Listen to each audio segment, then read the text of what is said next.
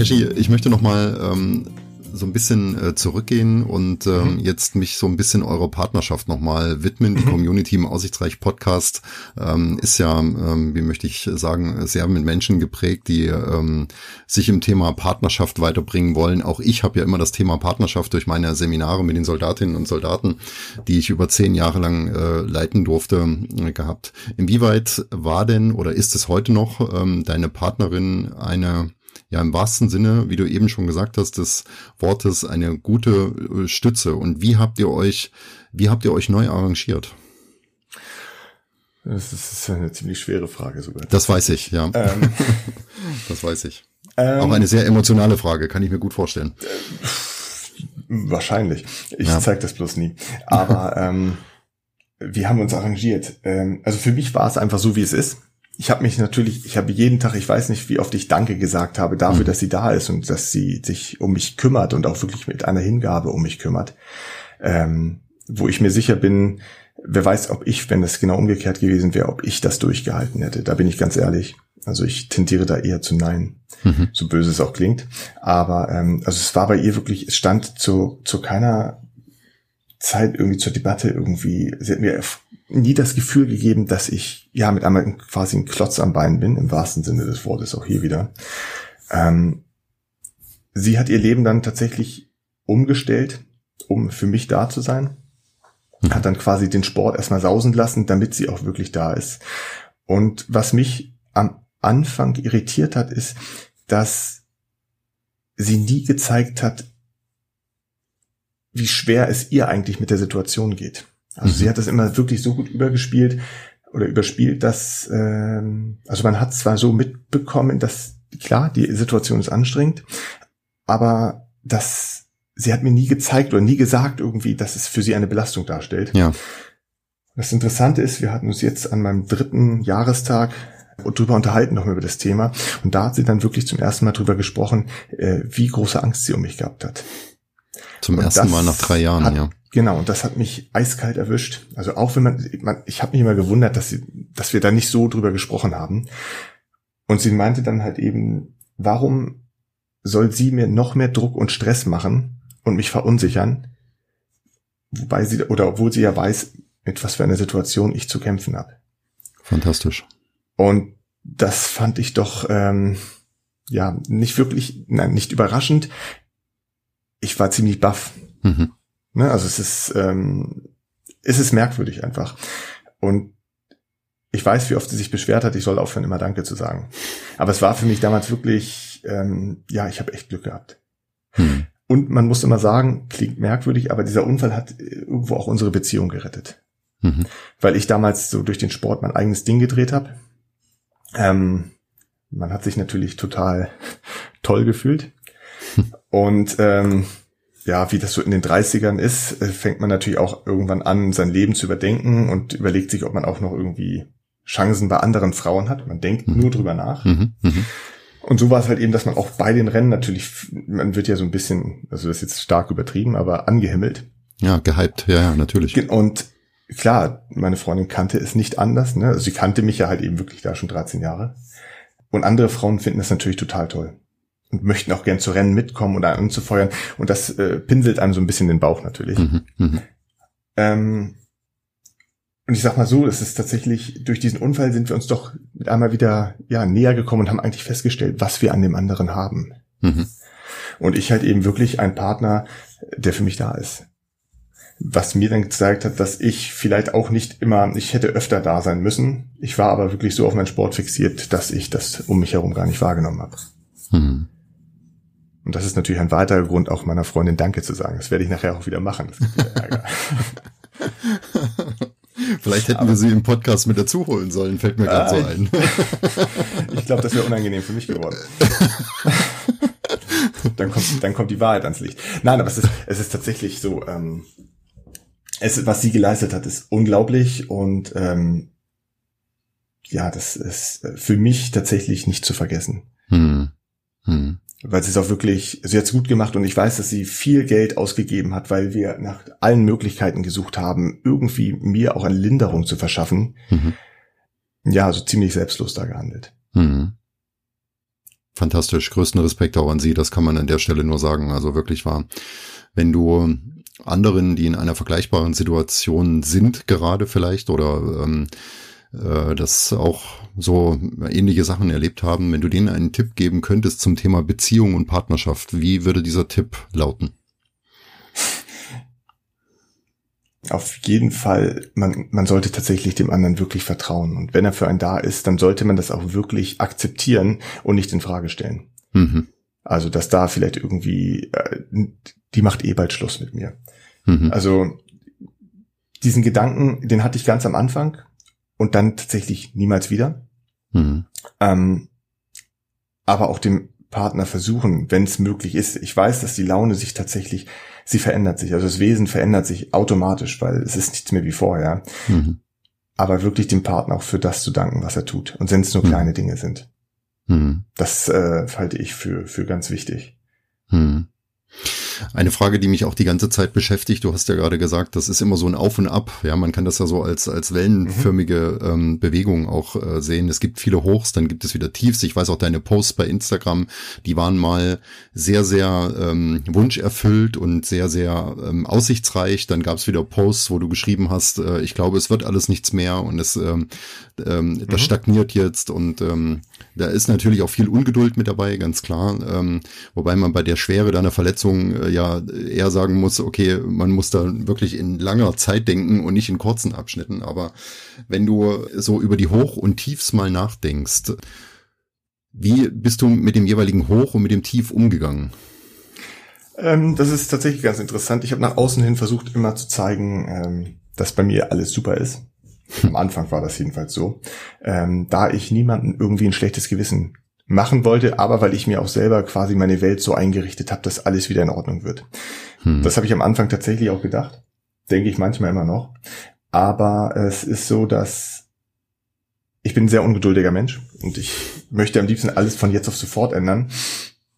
Und da war es tatsächlich damals, dass ähm, ich irgendwann gemerkt habe, das ändert sich nicht von jetzt auf sofort, und damit kam dann halt eben auch die Depression. Und die hatte man mir aber auch schon vorausgesagt, dass äh, ich irgendwann an diesen Punkt komme, wo, wie du schon selber sagtest, es fängt an zu stagnieren. Mhm. Am Anfang ist natürlich der Heilungsprozess gefühlt schneller gelaufen. Dann kam irgendwann dieser Punkt, äh, ja, wo wir dann akzeptieren, oder naja, akzeptiert nicht, aber wo wir festgestellt haben, diese Ausfälle, da, da ändert sich momentan nichts dran. Es ist halt eben so, wie es gerade ist. Hm. Ähm, damit, da wurde es dann für mich halt eben tatsächlich unangenehm. Und am Anfang habe ich bei in, in den Instagram-Posts immer doch sehr positiv geschrieben. Da war ich tatsächlich auch so gestimmt und wollte aber niemanden auf die Nerven gehen mit äh, alles ist scheiße. Ja. Ähm, irgendwann habe ich dann aber festgestellt, es bringt nichts, wenn man äh, quasi seine Außenwelt anlügt und sich selber damit auch quasi anlügt und habe dann angefangen zu schreiben, was ich manchmal wirklich denke, weil das ist dann auch die Realität. Also es ist ähm, man fällt, man fällt tief. Hm. Man sieht manchmal das Licht am Ende des Tunnels. Ähm, ich habe es mir damals immer als, als, als Rennen vorgestellt und gesagt, ähm, das ne, jetzt ist quasi gerade wie eine Bergetappe, wo es eigentlich nach oben geht, was anstrengend ist. Und ja. das Runterfahren, das war das Positive. Hm. Und das hat sich ganz oder ziemlich oft abgewechselt. Ne? Also dieses hm. Auf und Ab.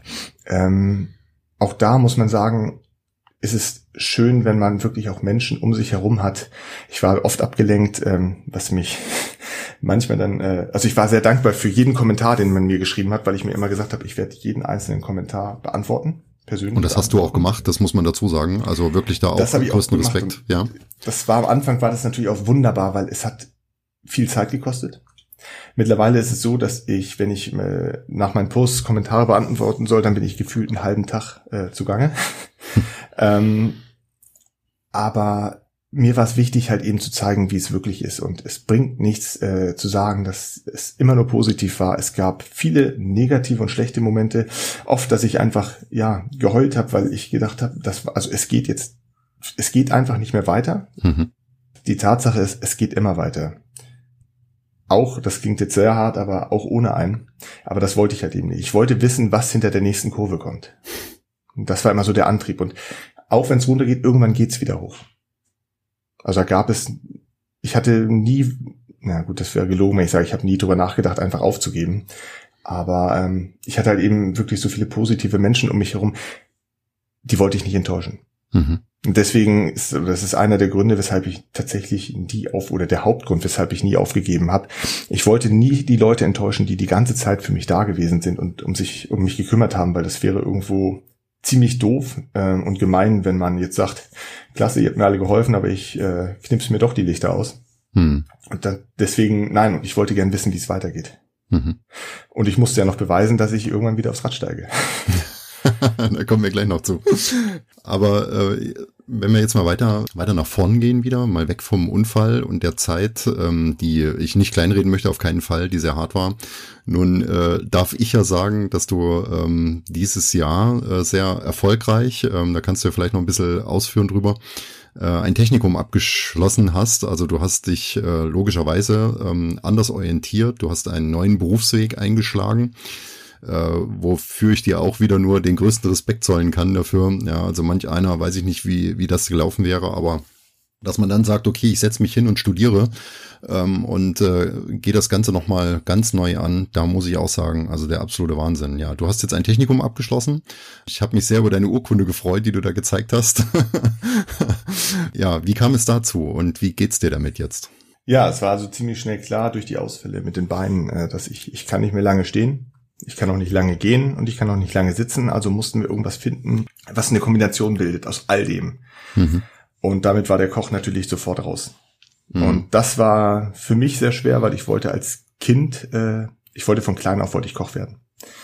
Und meine Eltern haben immer gesagt, ähm, denk dran, du hast scheiß Arbeitszeiten, du hast wenig Freunde, du arbeitest, wenn deine Freundin, äh, wenn deine Freunde arbeiten und du verdienst wenig Geld. Und ja, sie haben recht gehabt. Man sollte öfter auf seine Eltern hören. Das nochmal so als Tipp. Aber ich hatte tatsächlich Spaß, an Spaß an dem, was ich getan habe. Also mit Leib und Seele dabei, auch wenn ich dünn war und man sagt ja immer, Köche müssen dick sein. Ähm, das ist Quatsch. Gute Köche dürfen auch dünn sein, gerade wenn sie ja. im Sport sind. ähm, ja, und es ging jetzt darum zu überlegen, wie geht's weiter. Und die Rentenversicherung hat entschieden, Frührente.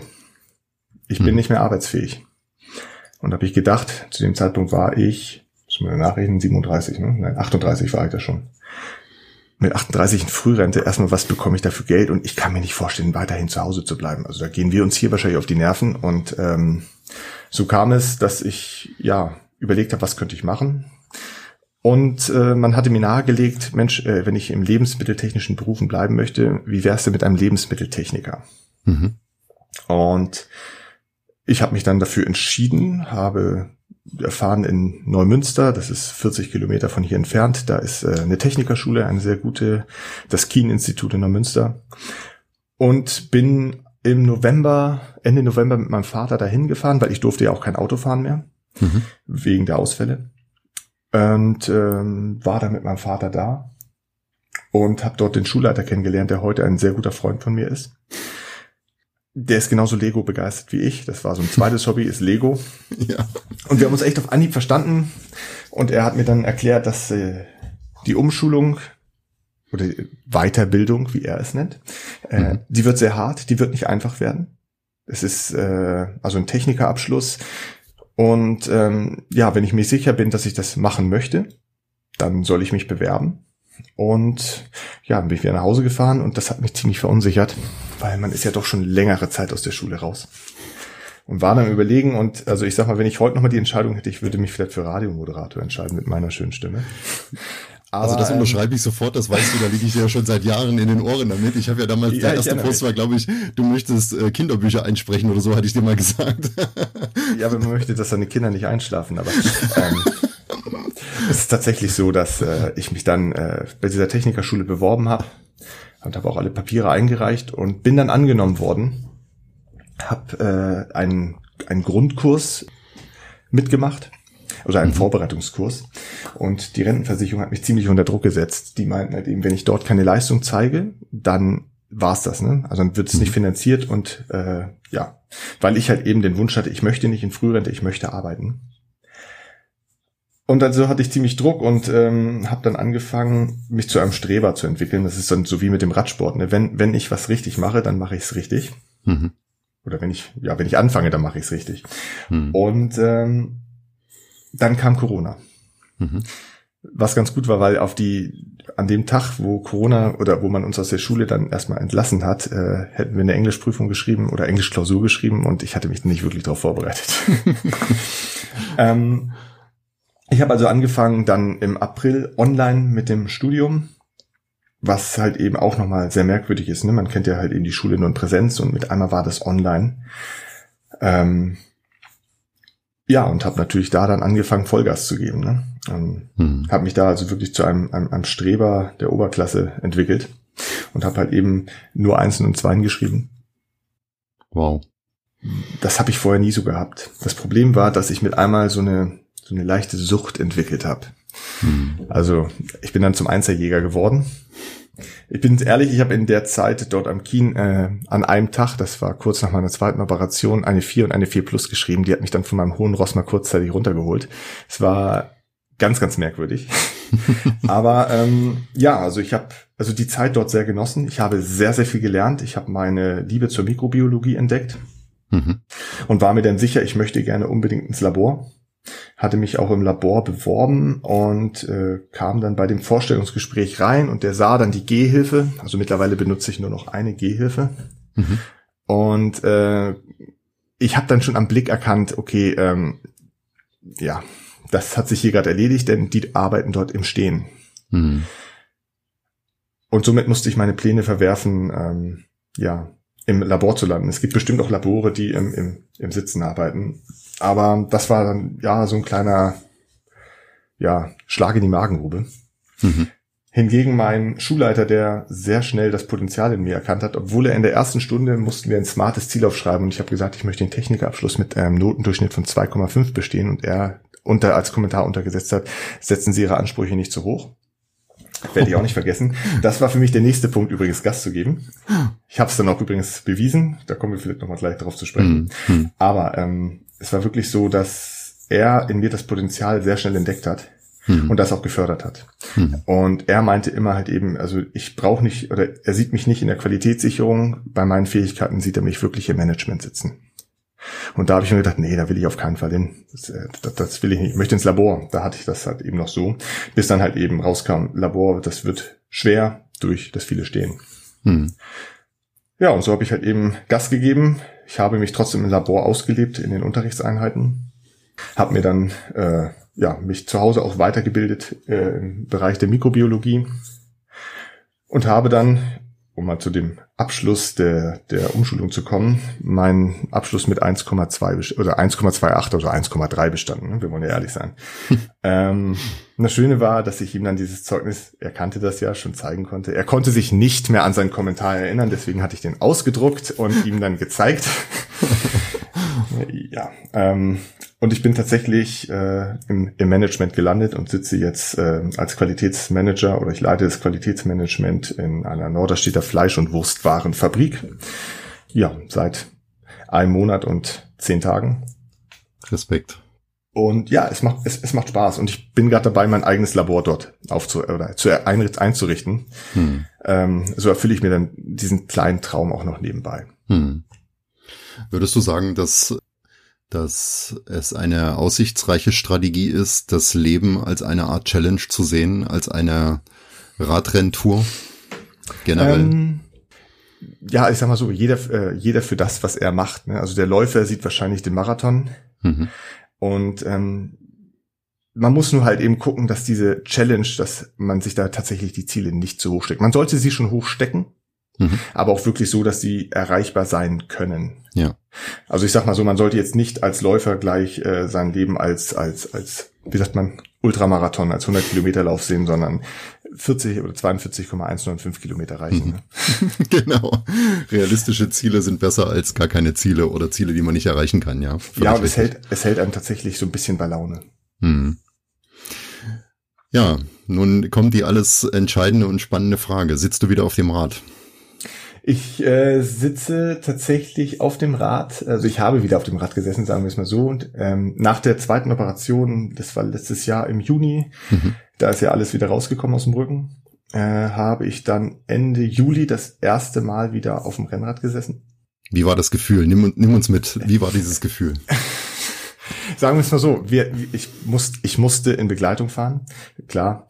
Ähm, ich habe mir gesagt, okay, ähm, also auf der Straße, ich bin tatsächlich nah letzt, vorletztes Jahr im Sommer, äh, bin ich tatsächlich schon auf der Rolle, also fest ein, ange, einge, oder eingespannt auf der Rolle, mhm. schon mal so ein bisschen gefahren aber es ging ja um das auf der Straße fahren. Und ähm, Rolle heißt für alle, die die keine Ahnung haben, so. das Fahrrad steht auf so einem Art Laufband, wird angetrieben oder du arbeitest gegen den Widerstand. Erklär das mal. Nee, kurz. ich habe ja also ich habe hinten tatsächlich äh, quasi ein, eine Vorrichtung, wo das Hinterrad eingespannt wird, also mhm. ohne Hinterrad. Ich spanne quasi nur äh, oder das Rad ohne Hinterrad ein. Mhm. Und ähm, diese Maschinerie sorgt halt eben dafür, dass äh, und simuliert Berg und Tal. Mhm. Also Genau, damit fährt man sich auch ganz gerne vor Wettkämpfen warm. Mhm. Und ja, man kann halt eben nicht vom Rad fallen. Ne? Mhm. Beziehungsweise man fällt vom Rad, aber das Rad bleibt stehen. Zum Glück nie passiert. Ähm, nee, also das Gefühl, als ich das erste Mal auf der Straße gefahren bin, ist, wir haben gesagt, ich fahre in Begleitung, ich fahre zusammen mit meiner Freundin. Die hat sich drauf gefreut. Ich mich auch. Und es war tatsächlich so, als hätte ich ja, als hätte ich das die ganze Zeit über gemacht, es, als hätte das gar nicht gefehlt. Es, es war einfach, es fühlte sich vertraut an, mhm. es fühlte sich normal an und wir wollten eigentlich entspannt fahren, aber ähm, bei mir kam dann, das das, ja, ich, ein bisschen krankhaft ist es manchmal schon, ähm, dieses Gefühl hoch, ich will wissen, was geht. Mhm. Und habe natürlich äh, gezeigt, was geht, habe dann aber auch ganz schnell festgestellt, dass ich an meine Grenzen, also ganz schnell an meine Grenzen gekommen bin und wir haben festgestellt, ich kann nicht mehr im Stehen fahren. Also ich muss Berge im Sitzen hochfahren. Mhm. Wir haben hier oben im Norden nicht wirklich Berge, aber Anstiege, Hügel. Ähm, mhm. Das geht nicht, weil äh, da versagen die Beine. Mhm. Und ja, dann lande ich auf dem Lenker oder ich fliege über den Lenker.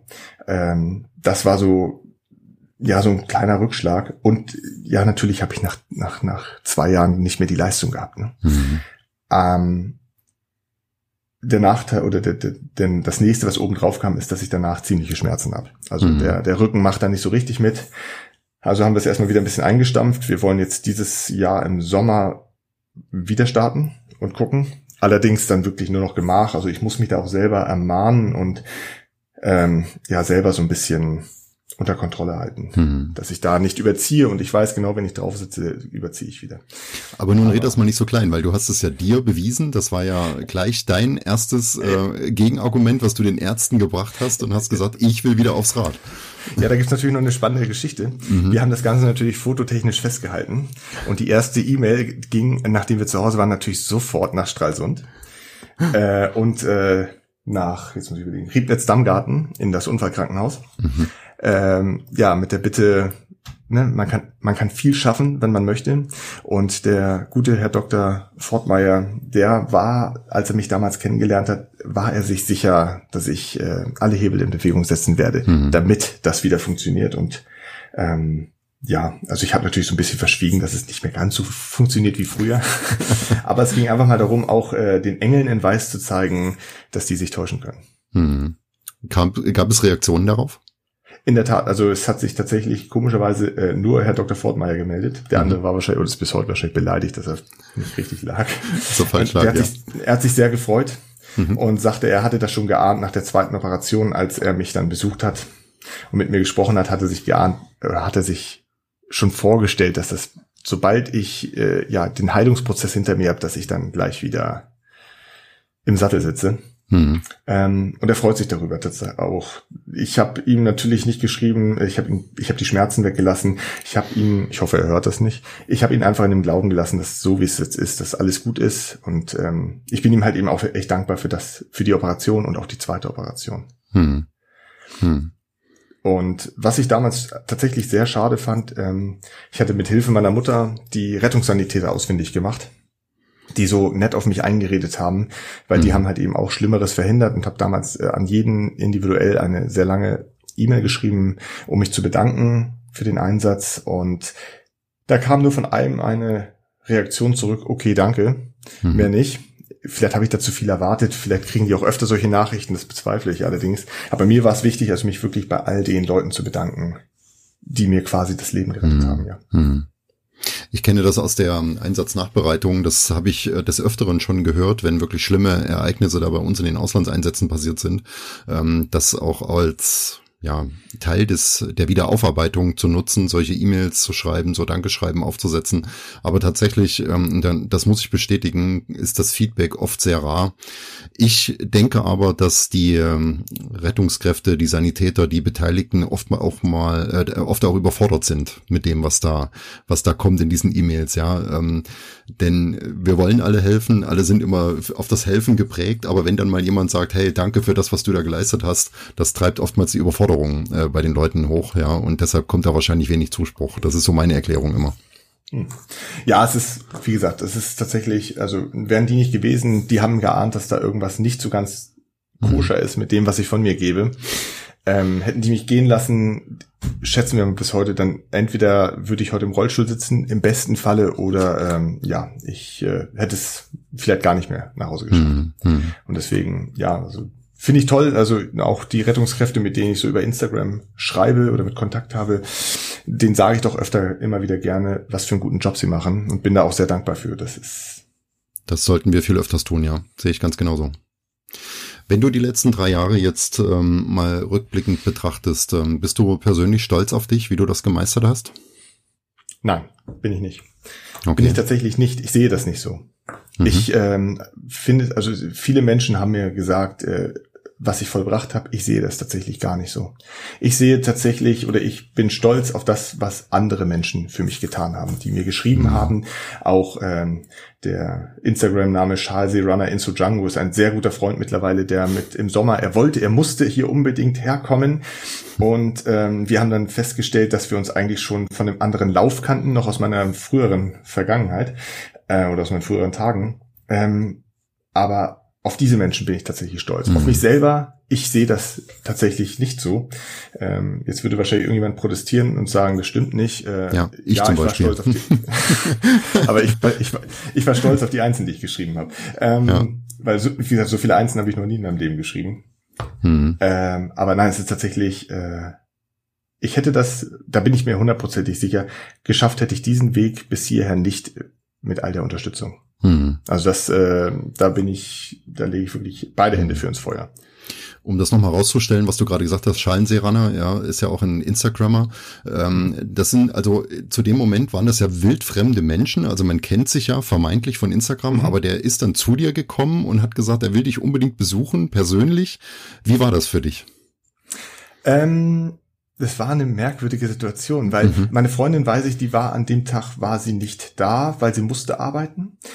Und ähm, da konnte ich mich aber schon alleine bewegen. Das war im Sommer. Mhm. Das war Juli oder August. Da weiß ich, ist meine Freundin noch morgens losgefahren, denn ich weiß, dass äh, Ingo, wie er heißt, äh, auf äh, Streuselschnecken steht. da hatte sie Streuselschnecken besorgt. Cool. Und dann, dann tauchte er auch auf mit seiner Frau und äh, seiner Tochter. Und als würde man sich wirklich auch seit Jahren kennen. Das war wirklich so, ja, als würde Verrückt. Familienbesuch kommen. Ja. Verrückt. Und das war wirklich wunderbar. Ich weiß, sie sind nachher noch mit mir ein bisschen spazieren gegangen. Und das war wunderbar. Ich weiß, sie sind im Dezember sind sie dann nochmal zu Besuch gekommen. Dann letztes Jahr, äh, nach meiner Operation, zweiten Operation, waren sie auch nochmal hier. Mhm. Und ich nehme mir seit langer Zeit vor, ähm, auch mal die zu besuchen. Mhm. Und ich hoffe, dass ich das dieses Jahr dann auch wirklich mal mache. Hm. Ich hatte mir damals auch fest vorgenommen, so eine Art Deutschland-Tour zu machen und all die Instagrammer zu besuchen und mit denen die Radfahren, Rad zu fahren. Ähm, da muss ich an dieser Stelle entschuldigen. Also ich, das schaffe ich tatsächlich. Das würde ich nicht schaffen. Das wäre hm. unschön äh, für alle Beteiligten.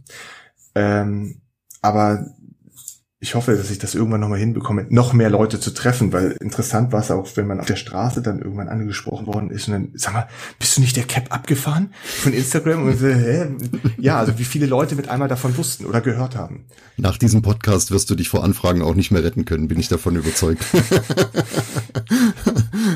Und da kommt es wieder. Ich, ich beantworte jede Frage persönlich. Also. Ja, genau, genau, genau. Das ist deine Verpflichtung, die du irgendwann mal eingegangen bist.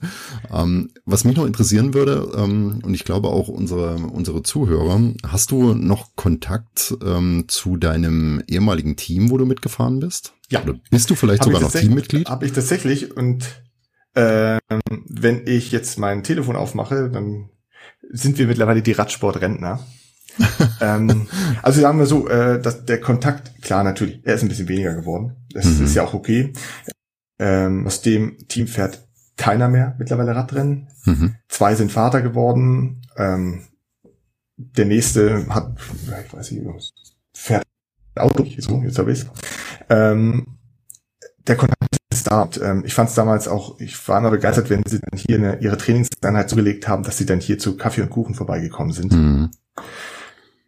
Und ich weiß, dass einer unserer ehemaligen Fahrer, der ist nachher bei der Deutschen Tour der ist schon, der ist Bundesliga mitgefahren und hat die Bundesliga gewonnen. Und ein Unfall, also vor meinem Unfall. Und ja, für ihn sah es echt so aus, als würde er nicht wieder aufs Rad steigen können, weil er sich das äh, Fußgelenk gebrochen hatte. Mhm. Und den hatte ich damals psychologisch so ein bisschen betreut. Mhm. Und deswegen, also hier neben hängt das äh, Orangenschwungstrikot. Und dann, äh, das habe ich damals als bekommen mit einem sehr netten Brief. Ich werde es auch immer sehr an Ehren halten, auch wenn mir das nicht mehr passt weil ähm, ich ja dann doch irgendwie rausgewachsen bin. Hm, hm. Vom Bauchumfang her. Aber ähm, ja, es ist ähm, auch das Team war damals tatsächlich für mich da. Auch äh, der der Sponsor selber, Elektroland, Elektroland mhm. 24, jetzt mal hier gleich Werbung. Ähm, der ist wirklich wunderbar. Also es ist äh, mich dann mit größerer Kleidung jetzt mittlerweile auch versorgt hat, damit wenn ich dann fahre, natürlich immer noch in Königsblau unterwegs bin. Mhm. Toll. Also das war das war schon toll. Hm.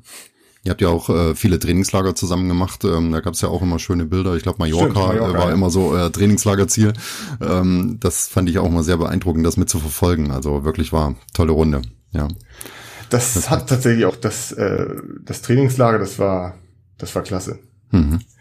Mhm. Das hat ähm, viel Spaß gemacht. Das hat mich an die Grenzen gebracht und ähm, ja, hat mir aber auch viel beigebracht. Und das war das Schöne als Koch. Ne? Als Koch kannst du quasi überall auftauchen, weil, ja. Hm. Und so war ich halt eben dann auch der Teamkoch. Ich wollte gerade sagen, du bist dann bestimmt auch ein sehr gern gesehenes Teammitglied gewesen. weil ich sag mal, wer braucht nicht die Fähigkeiten eines Kochs, ja? Das äh, ist ja nicht zu unterschätzen. Ja. Nee, es hat auf jeden Fall viel Spaß gemacht und hm. ähm, man sieht sich halt eben mittlerweile viel zu wenig, aber es ist halt eben, jeder hat auch sein privates Leben natürlich mittlerweile. Natürlich. Und ähm, ich musste ja immer was für die Schule tun. Keshi, bis hierher erstmal vielen Dank. Ähm, ich glaube, das waren sehr, sehr eindrucksvolle Worte und viele, viele kleine, äh, kleine Passagen, die du uns mitgegeben hast, ähm, die zum Nachdenken anregen oder ja, vielleicht auch sehr lösungsorientiert sind. Ich finde, du gehst da sehr pragmatisch damit um. Äh, das gefällt mir sehr, sehr, sehr, sehr gut. Ähm, zum Ende hin, das mag ich ja immer ganz gern, würde ich das letzte Wort dir noch geben. Und ähm, was mich an dieser Stelle interessiert, ich möchte dir das letzte Wort natürlich nicht in den Mund legen, aber wenn du auf einer großen Bühne vor vielen, vielen Menschen stehen könntest, vielleicht auch sitzen könntest, wenn es länger dauert, dann äh, nimmt man natürlich auch gerne einen Stuhl ähm, und äh, setzt sich hin. Was würdest du diesen Menschen mitgeben? Also das erst erstmal Dankeschön, dass ich dabei sein durfte. ähm, was würde ich den Menschen mitgeben? Tatsächlich kurz und knapp. Ähm, niemals aufhören, also niemals anfangen mit dem Aufhören, denn wer weiß, was hinter der nächsten Kurve wartet oder hinter der nächsten Ecke. Das Leben ist dafür da. Hilfe, jetzt fehlen mir die Worte selber. Das Leben ist viel zu interessant und ähm, man glaubt nicht, was ich mittlerweile. Ich hätte nie dran gedacht, dass ich jetzt ja quasi jetzt, wo ich jetzt oder wo ich hier stehe oder sitze, besser gesagt, da hätte ich vor drei Jahren noch nicht gedacht, dass das irgendwie mein Leben so eine Wendung nimmt und dass es dennoch weitergeht. Mhm. Also man sollte da niemals aufgeben. Mhm. So blöd es auch klingt und auch wenn es nicht immer leicht ist und auch manchmal wirklich alles schwarz ist, ähm, der nächste Tag kommt. Mhm. Da kann schon wieder ganz anders aussehen. Aber man muss halt eben wirklich durchhalten. Mhm. Und man sollte ehrlich zu sich selbst sein und zu seinem Umfeld. Mhm. Wow. Dafür brauchte ich jetzt gar keinen Stuhl. Das hätte ich auch im Publikum im Stehen sagen können. Was für ein schöner Satz. Niemals anfangen mit dem Aufhören. Das finde ich ganz, ganz bezaubernd. Besser kann man, glaube ich, diese, ja, wie viel haben wir jetzt, anderthalb Stunden äh, Podcast ähm, gar nicht zu Ende bringen. Keshi, vielen, vielen Dank an dieser Stelle. Vielen, vielen Dank für deine ehrlichen Worte. Vielen, vielen Dank, dass du uns mitgenommen hast auf deine Reise. Die letzten drei Jahre noch einmal, ich will nicht sagen aufgearbeitet, das mit Sicherheit nicht, aber nochmal Revue passieren lassen hast. Das finde ich ganz, ganz toll. Herzlichen Dank. Ich bedanke mich. Jawohl. Ja, ihr Lieben, das war der Aussichtsreich Podcast von und mit dem lieben Cashy und mit mir, dem Andi, wie immer. Und wenn ihr auch eure Geschichte einmal teilen möchtet, dann nehmt über die einschlägigen Kanäle gerne Kontakt mit mir auf, schreibt mir eine Nachricht und ansonsten sehen und hören wir uns wieder zum nächsten Aussichtsreich Podcast. Vielen Dank, bleibt schön gesund, eine gute Zeit und macht's gut. Tschüss.